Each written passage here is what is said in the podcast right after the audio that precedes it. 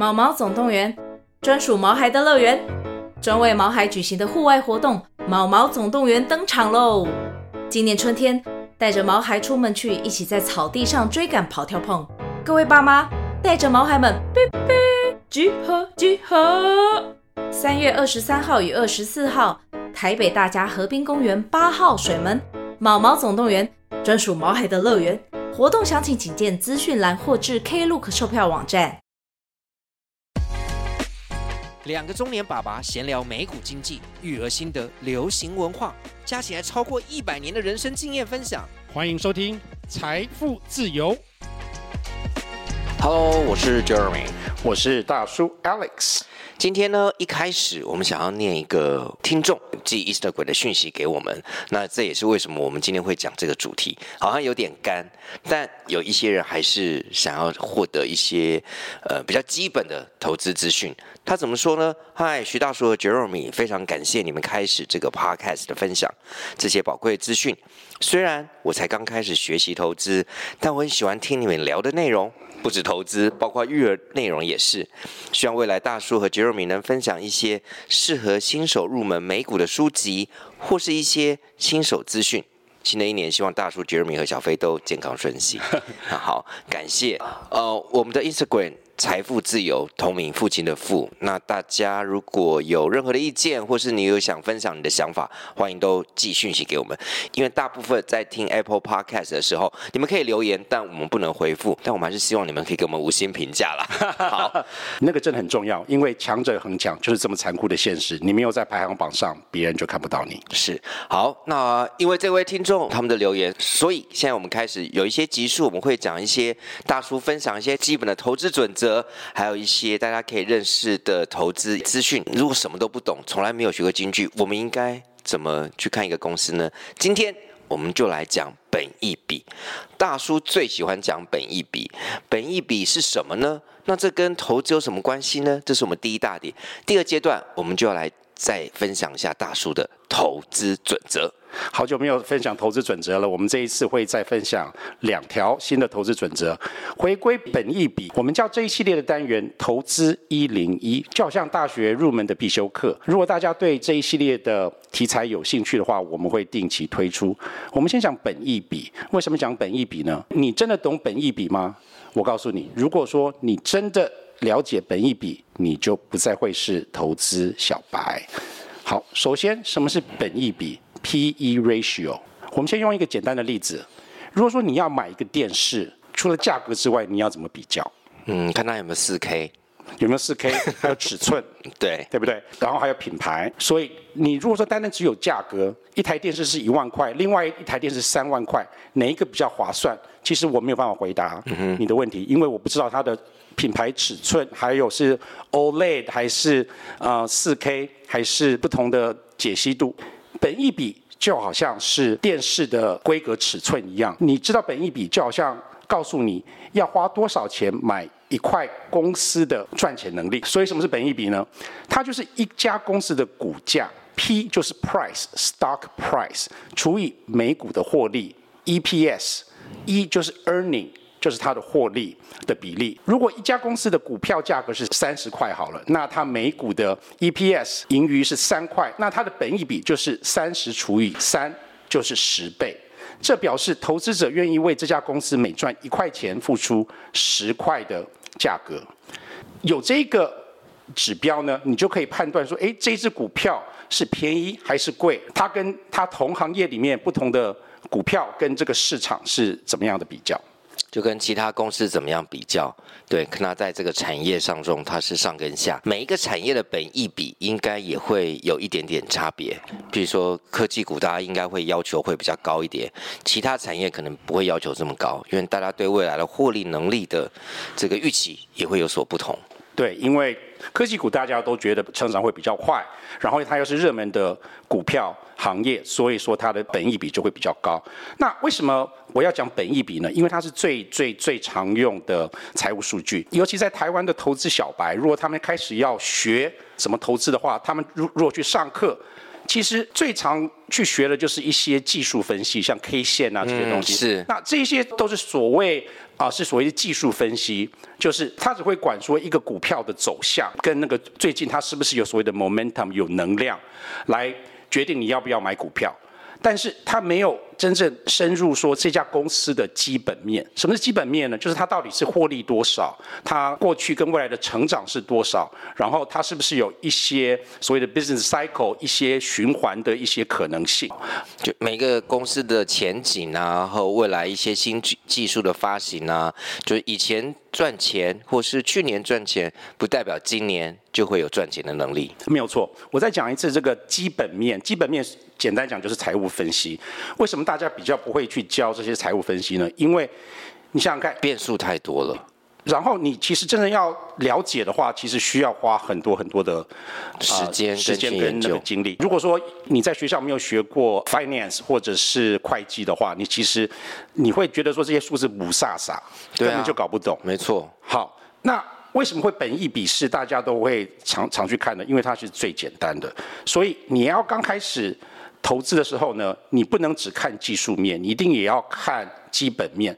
基本面里面的话，你如果说是没有一些财务的背景，要马上去吸收这些这些资讯太难了。所以你一定要从本益比开始。为什么本益比最常用呢？第一个，因为它很简单，容易懂。我刚刚举的例子，像买电视或者是一家公司的股价除以它的盈率，我觉得大家都可以去很容易的去了解。对不对？你如果说赚的钱很多，然后你的股价很低，你的本益比低，那表示说你可能好像这家公司看起来会是赚钱的，好，是比较便宜的。第二个，因为它是用一，就是它的呃获利，所以它能够直接的评估一个一家公司的盈利能力。第三个，呃，尤其在美国啊，呃，每一家上市公司，他们都需要啊，呃，像 SEC 啊，像他们的证期会、证交所一样，去报告他们每一次，因为是上市公司嘛，就要跟他们的主管机关去申报的财务报表。那这些财务报表都要是会计师认证的，就是要被大家所审阅。然后。他们去报告的财务数据之一就是 EPS，所以每一家公司都需要有 EPS。有了 EPS，然后你又有股价，那你要计算所谓的本益比，就是 PE ratio 就十分的简单，因为它是一个十分容易计算的数字。最后的原因，全球的投资者还有更重要，分析师都普遍接受跟使用它。例如，苹果有差不多四五十家分析师在 cover 它，他们每一家都有预测未来的 EPS。所以你就可以很容易的拿到这些资讯，有了这些资讯，你才可以做比较。我可以先来问一个问题，帮听众或是今天观众一定有问一下：预测是预测它的股票价格，就是 P/E ratio，预测它的 price 呢？股票价格还是它的分母每股获利？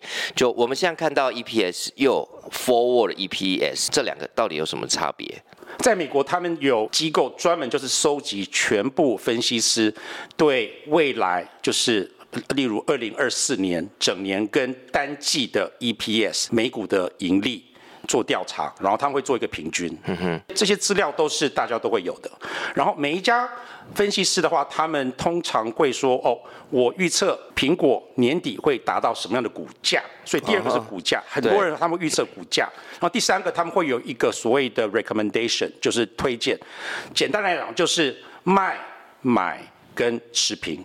所以他的逻辑可能会是说：“哦，我是一家分析师，我预测这家公司明年的 EPS 是二十，我觉得这家公司应该会有二十倍的 PE。”那我就会预测说，二十乘以二十是四百，这一家公司的股价应该是在四百。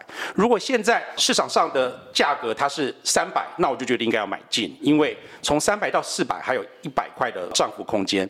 这个当然是比较简化的一个说法，但是很多分析师他们就会从 EPS，然后他们觉得合理的所谓的 PE 就是本益比来预测。这家公司的股票.然后哦，最后来做到底要买进还是要卖出的决定。所以有时候是会倒过来，譬如说是 P/E ratio 是几倍，然后大家预测它的每股获利 EPS 多少，然后推测它的股价，对，跟跟现在的股价差多少？因为 P/E ratio 就是公司股票价格除以每股获利就是 EPS 嘛。对。就看分子还分子还分母。对，这种分析，呃，简单讲，他们是属于基本面分析 （fundamental analysis） 的一种，嗯、它跟技术分析是不一样的，因为它会说，哦，这家公司的盈利到底是多少，它应该的本益比的 P/E 倍数应该是要多少，然后来进来推测这家公司的真正价值。所以，一般的这些所谓大的券商、大的 house、这些大的银行所给投资人的话。应该都是 forward P/E ratio，都是对未来的预测，大家来参考。现在 ratio 大家都可以算出来，也没什么好说了。没有错，如果说你没有在预测未来的 ratio 的话，那你其实就没什么价值，没有什么投资嘛。现在 P/E ratio 大家知道股价多少，大家知道现在 EPS 多少，就现在的这个 P/E ratio 大家都知道。但重点是你要看 forward，就是未来的 P/E ratio，大家的预期对你比较是有用的资讯。未来十分重要，那过去也很重要，因为未来有不确定性。然后这些分析师到底是不是过于乐观或者过于悲观，其实是没有人知道的。所以大部分的话，他们会十分注重未来，但是他们也会把历史哦作为参考。最后有关于本益比，它有这么多的。好处，但也是有些缺点。首先，它就是不适合没有盈利的公司，像之前的特斯拉，还有一些新创的科技公司。第二，它没有办法完全的反映债务，因为它的 P 就是 price，就是股票的价格。第三个。这个盈利呢，是已经减掉折旧，所以它没有办法完全反映现金流。这什么意思呢？就是如果一家公司它前几年就是做了很多的投资，然后这些投资的话，他们不是当年就整个放在现的资产负债表，有可能分年摊提。对，如果说它分年摊提的话，那其实。啊，这些分年摊提都会影响它的获利，但是它不是真正的现金支出，所以说它可能，例如获利是十块，但是它其中十块里面其实可能有五块是折旧，所以它真正到手上的现金这一年是十五块。为什么大家？不用现金流呢，因为它计算比较复杂，所以呃比较不是那么常见。那最后我觉得一个比较大的缺点就是它比较本益比比较容易被用那个会计的手段跟计量操控。比如说你可以用一次的损失，我之前做了一个大的交易，然后发现很多东西可能已经没有那个价值了，那我可能就一次把它提提列损失，提列损失掉。那这样子的话我。未来的财务报表就会很好看，可能今年不好看，但是未来很好看。但是这个可能就比较没有跟办法跟其他的公司做比较。这也是各公司的参考。那我觉得不一定是公司不好，他决定要在今年如果真的提列一大片损失，那明年就重新开始了。对对，我刚会讲这些的原因是，如果说本一笔这么厉害，就是万能的话，那我们干嘛还需要这些华尔街分析师？但当然，他们各华尔街分析师预测的本一比。也是有可能会是错误的，对，就是说大家都可以参考用。像大树之前是做并购的，那我们基本要做一个事情，就是如果我们要呃收购一个公司的话，我们会先帮他做估价。估价的话，就会有很多其他的不同的方式，例如 DCF 折现现金流，还有用其他的数据来做倍数。终点的话，如果说你是投资小白，然后你也不是专业，没有那么多时间去做每一家公司的财务报告的分析，你一定要从本一笔开始，因为它容易算，然后对散户最实用。嗯哼，那本一笔应该大家在 Google 上也可以都可以查得到。那我们今天只是用一个比较深入浅出的方式，用举例的方式来解释给大家听。如果你要买电视，你可以上网 Google 比较。不同的尺寸跟价格，但是你怎么知道说一家公司的本益比是合理的呢？对啊，怎么样是合理？当然是要做比较。那现在我给你几个简单的数字，这些数字你可以当做就好像哦，四 K 五十寸应该是多少钱？S&P 五百美国，它目前的本益比是二十五倍。我现在讲的都是历史的，好，因为历史的话那个数据比较多。那一年前就是在二零二三年大涨之前是二十倍，所以你从本一比的角度来讲，你你可以说 S M P 五百现在比一年前贵很多。那历史上它到底是几倍呢？从一九零零到一九八零年，它只有十三倍，但是从一九八一年到二零二二年，平均是二十二倍。为什么会增加这么多？有几个原因。第一个就是大家说因为科技股的关系，像是一种大的革命。生产力增加，生产力增加的话，本益比也会增加。另外就是低利率，低利率的话，利率越低，本益比也会更高。为什么呢？我们呃之后会再讲一下。如果说从这一个角度来看的话，目前的二十五倍是相对贵。另外一个因素会影响本益比的话，就是不同的地区。台湾来讲好了，台湾的平均本益比历史上是差不多十五倍，目前是差不多十九倍，所以台湾现在也是比之前贵的。那我们的护国神山台积电。是差不多十七倍左右，即使今年就是未来二零二四的话，它也只有十六倍。所以你从这个角度看的话，你你可以说台积电目前比台湾总平均还要来的便宜，但是比历史来讲来的贵。这个就是你最基本可以来做本益比分析的方式。刚刚 Jeremy 有讲说，很多因素会影响本益比，所以你不能说哦，一家公司的本益比比较低，那就要买买入。什么会影响本益比呢？那最重要的就是未来的成长。这里我想要举个例子，就是苹果跟辉达。嗯哼，我们先看二零二三的呃本益比。好，苹果的本益比是三十倍。嗯哼，很高。辉达是六十五倍。哇，这是。去二零二三，二零二三年，所以哪一个比较贵？当然是辉达，但是辉达因为在二零二三年那个 AI 的发生，整个就是暴涨嘛，所以股价升了很多。对，所以如果你单单看历史的，就是过去的本益比，你会觉得说，那当然要买 Apple，不要买辉达。嗯、哼但是二零二四年苹果的获利，华尔街预测只会增长不到百分之五。所以，二零二四年的本益比，它会从三十降到二十五。苹果从三十降到二十五，但是你猜辉达，它会从六十五降到什么地方？降到应该会比较便宜吧？它会降到二十。哦，因为因为它的每股获利都增加了，增加很多很多，甚至是以啊、呃、不止一倍的速度去增加，因为它的成长快了这么多。所以，如果说你是看二零二四的本益比的话，反而是辉达比较便宜。是，除了本益比怎么算之外，本益比成长的速度是大家一定一定要去看的，一定要去看说，去年跟今年就是成长是多少，你成长的越高，本益比。就应该是要越高。刚刚 Jeremy 有讲说，历史跟未来的本益比，你应该要看什什么比较好？当然是要看未来的会比较好。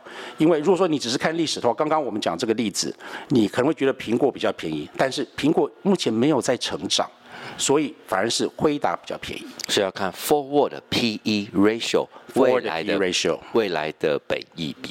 未来的本益比，第二个会影响本益比的事情就是行业，热门的行业像科技股，现在是差不多二十到三十的比本益比，嗯、那医药业呢，只有十三哦，好低哦。这样这样差别感觉很大哎，就是大家不看好嘛。嗯哼。所以如果说你拿一个制药公司，瘦瘦针除外的制药公司，跟一个科技比的话，你等于是 Apple and Oranges，一个苹果在跟橘子比。嗯哼。你要本比本一比的话，你要在同一个行业，然后是成长跟各个背景都类似的去比才有意义。那大叔现在知道我们上次讲那两家 Nova Nordics 跟 Eli Lilly 未来的本益比 Forward 的 PE ratio 大概是？多少呢？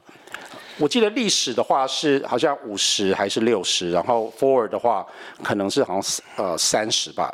因为它二零二三年也涨了很多嘛，所以看五十六十其实也不是很标准，要看二零二四年大家对未来的预期。对，PE 比较对，对，所以它这两是远比其他医药界的高很多很多。对，它是医药界的王跟后，是没有错。所以什么会影响本益比？第一个是成长。第二个就是什么样的行业，所以你要跟同样行业其他的竞争者来做比较。但是华尔街分析师毕竟不是万能，他们不是神，他们也会出错。所以用未来预测的风险，就是他可能表现的没有预期好。在这个点的话，季报就很重要。在每一个季报，呃，公司都会跟分析师分享他们对未来的展望。通常的话，他们会给一些所谓的 guidance，就是我的全部的 revenue 还有 earnings 会是多少。原则上他们会都会尽量的保守，因为如果说每一季公司发表的季报跟财务报告都是超越华尔街的预测，那股票就会大涨。对，是没错。相反的呢，如果说你看到一家公司它开始 miss 它的 forecast，就是比分析师还要再来得低，那这个就是一个很重要的警报。连续一两季发生这种事情的话呢，你可能就是要考虑降低或者甚至出清你手上的股票。近来最热门的话题应该就是联准会降息嘛。嗯。所以在利率下降的情况之下，本一比会发生什么事情？简单来讲，利率越低，本益比就会越高，就是所谓的 PE expansion。OK，原因是为什么？PE 两个数字，每股股价除以上它除以它每股获利 EPS，基本上没有利率在里面啊。它有利率在里面，因为一 earning 就是你付完利息之后的获利，哦、利息付的越少，那它的获利当然就会越高。借同样的钱来相比的话，而且如果说你的利息越低，假如说你有能力付一百块的利息，那当利率降低的时候，你可能就可以更借更多的钱。你有借了更多的钱，你就可以更 aggressive 的去去 expand 去成长。那成长越快，你当然你的 PE 应该就会越高。这对于一个想要嗯积极成长的公司，因为他借钱做来投资的话，是一个很大的差别。对，即使你没有就是借更多的钱，单单是因为利率降低，你需要付利息的钱减少了，那你的获利能力当然就会增加。那我们现在准备要降息了，所以未来这个明年或是今年下半年，这些 PE ratio 应该顺势就会比较高一点，因为利率会。比较低嘛，相对起来，如果降息确定这一点的话，大叔其实有点不太确定，因为我们不知道这些是不是已经在反映在市场上面了。我们刚刚讲说，二零二三年年初的 PE 只有二十倍，S M P 五百现在已经二十五倍了，华尔街都跑在我们前面，所以当普罗大众觉得说哦可能会发生了，他们都已经反映在市场上面。OK，近年来华尔街有一个谚语叫做 TINA。这个 Tina 不是大熊餐厅里面的 Tina，Tina Tina 在哪里？Tina 就是 T I N A，就是 There is no alternative。What does that mean? There is no alternative but stock，就是除了股票没有其他投资选择。当然，这一个说法在去年是不成立的，因为现金还有 CD 还有还有债券都都是投资的十分的好。但是在过去，从差不多二零一零年到二零二一年、二二年的话，因为利率实在是太低了，所以大家钱都往股票市场走。这个合理，这个大家都知道。这个也是为什么 PE 会 expand 的关系。因为如果说利率降得太低，你会觉得说你钱放在银行没有什么意义，所以你就会往股票跑。当大家都想买股股票的时候，价格自然就会上涨。价格上涨，即使你的 E 没有动，你的 P 动了，你的 PE、你的本益比就会增加。但是 Tina 目前的现象，我觉得比较难产生，因为现在是利率比较高的，未来。我觉得两年也很难降到跟之前一样那个利率是零的状况。个人觉得要降到零是不太可能的，但是是不是可以降 meaningfully？比如说在两三年内降个两趴，我觉得这样子对市场还是有会蛮大的影响。两趴，现在五趴五降个两趴，其实也不少啊。对啊，对啊。那这些本益比大家都知道，好像大概都了解了。请问 我要在哪里找本益比？每一个公司本一笔有没有比较简单、大数用的一些网站或界面，我比较清楚呢？雅虎 Finance，雅虎 Finance，大家直接打雅虎 Finance，里面就可以看。大家还有雅虎吗？雅虎 很多人可能已经都没有在用。有雅虎 email 哎、欸，对对对。但其实雅虎 Finance 这个网站，大家可以进去，然后打你想要看的公司，然后里面就会有一些财报部分，你就是点，然后你就可以看到 Forward PE 是多少。对，像大数就会建立一个所谓的 Watch List。对，我如果说你想要追 Magnificent Seven，你可以把 Magnificent Seven 变成一个 Watch List，然后。做成一个报表，每一次的话你就点进去，它就会自动更新。然后你可以选择哪些数字呈现，其中的话就是过去的 EPS 跟未来的 EPS 都是两个选项。然后你也可以直接请他帮你算。过去跟未来的 PE，没错，这个是一个十分好的、简单、快速的方式，让你去了解一个公司的基本面。就像现在，我现在直接打开雅虎 Finance，然后我们来试试看一下我们最常讲的七五四 Magnificent Seven。我们先看 Apple 哈，它现在股价是一百八十五点五六，在它的 Summary 下面，诶，有一个 PE ratio 括号 TTM，Apple 下面写的 PE ratio 括号 TTM 是三十点三二。请问 Alex，TTM 是指？TTM 就是 trailing twelve month，trailing 就是过去。嗯哼。好，通常的话你要想就是两个字了，一个是 trailing 过去，然后它会未来它会用 forward 这个字是 F，F 就是 future forward。T 就是 trailing 就是过去过去的意思，所以说这这两个东西你要先搞清楚。所以我们现在看到这个数字，P/E ratio（ 括号 TTM） 是三十点三二，是过去的。那我们现在要看未来的比较标准，因为过去已经过了嘛。在 summary 旁边有一个 statistics，对，统计这边，你点进去，哎，看左手边有一个 trailing P dash 一是二十九点五六，forward 的 P/E 是二十七点四七。这个是苹果的，所以它未来的话，它这里写的是二十七点四七。我刚刚讲的二十五，可能就是比较旧的数字。好，我们现在再来看一个好了，我们来举个例子，我们可以看 Amazon，Amazon 点进去一样，我们现在看到的呃 P/E ratio trailing 是过去是七十六点零四，哇，十分的高，十分高，它应该就是涨很多嘛，代表这个二零二三年。可是像 Forward P/E 变成三十七点七四，也不低，但是表示说它。预期二零二四年会成长很多，就是未来一年会成长很多，哦、大家还都是蛮看好的。对，我很好奇，我们现在来看一下特斯拉好了，虽然没有投资，看看特特斯拉，你刚刚说属于很难有盈利的，Tesla 呢，trailing 的 PE 是七十六点六一。那你知道 forward PE 现在大家预期在雅虎 Finance 上面是多少吗？我记得好像没有很低，好像五十多之类的，六十八点零三，基本上是差不多哎。那他大家觉得他还就是狂涨喽？你从基本面来讲的话，你会觉得说特斯拉太贵了，对啊，因为它没有什么成长，很可怕啊。好，所以本一笔也不是一切了。好，那呃还是一大堆人去投资特斯拉。等一下我们的投资准则就会针对这一点来来讲一下，因为。你不能只是按照本意比，你也是需要去看一下所谓的市场情绪。如果像现在市场就是爱上了特斯拉，你就是没办法打市场，就是就是想要买它嘛，就是很看好它，你真的是没有办法。那好，我最后再想要举个例子，就是我们看一下 Meta 好了，Meta 就是脸书 Facebook，那它现在的 trailing 的 PE 是三十一点零七，forward PE 是二十点六六，其实就。感觉上还蛮合理的，可是跟相对其他科技股就差别还蛮大的。对，还蛮合理的。所以说，很多人就觉得说，哎，Meta 其实是可以可以去买进的，的。那我们现在看一下 Google，Google 是目前我在 Magnificent Seven 里面相对看好的一个股票，因为我觉得它相对的便宜。好，我们来看一下 Google，Google 点进去看看它 trailing 的 PE 是二十六点三二，它 forward PE 呢二十点六二，跟 Meta 差不多。对，但是它现在二十六，然后。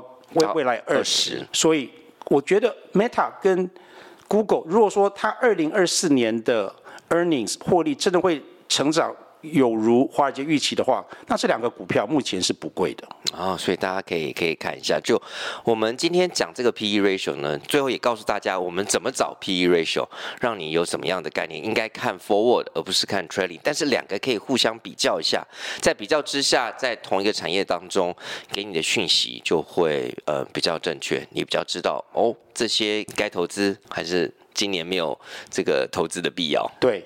从投资小白的角度来讲，他们最怕的就是讯息太多了，他们没有办法去筛选什么是重要，什么是不重要的讯息。我跟你讲。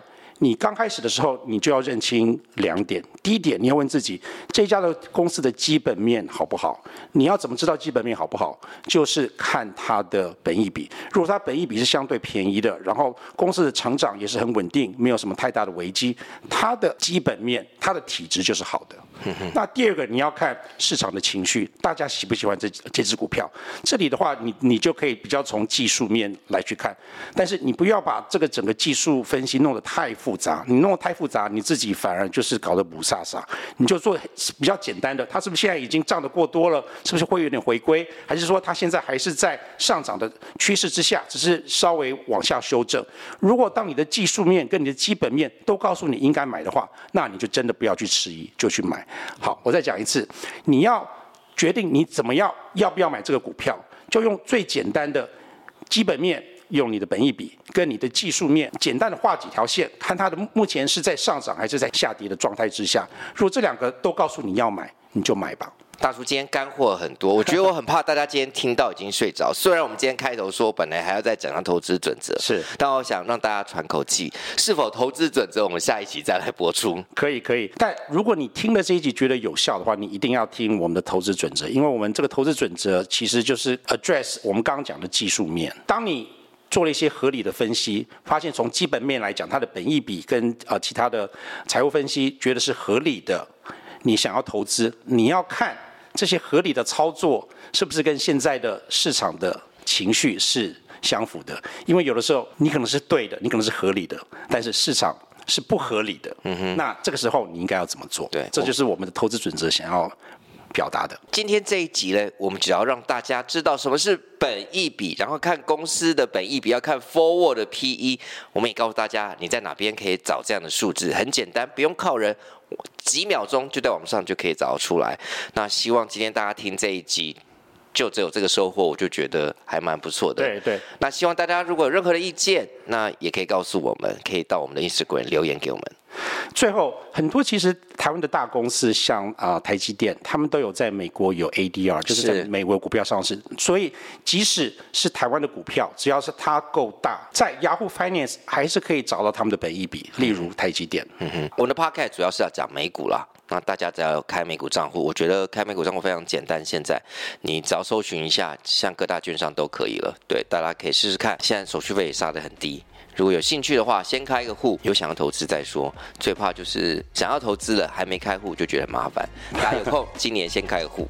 好，好，那这个就是我们今天这一集讲 PE ratio 本一比，希望大家喜欢。那我们就下次再见喽，Cheers，拜拜。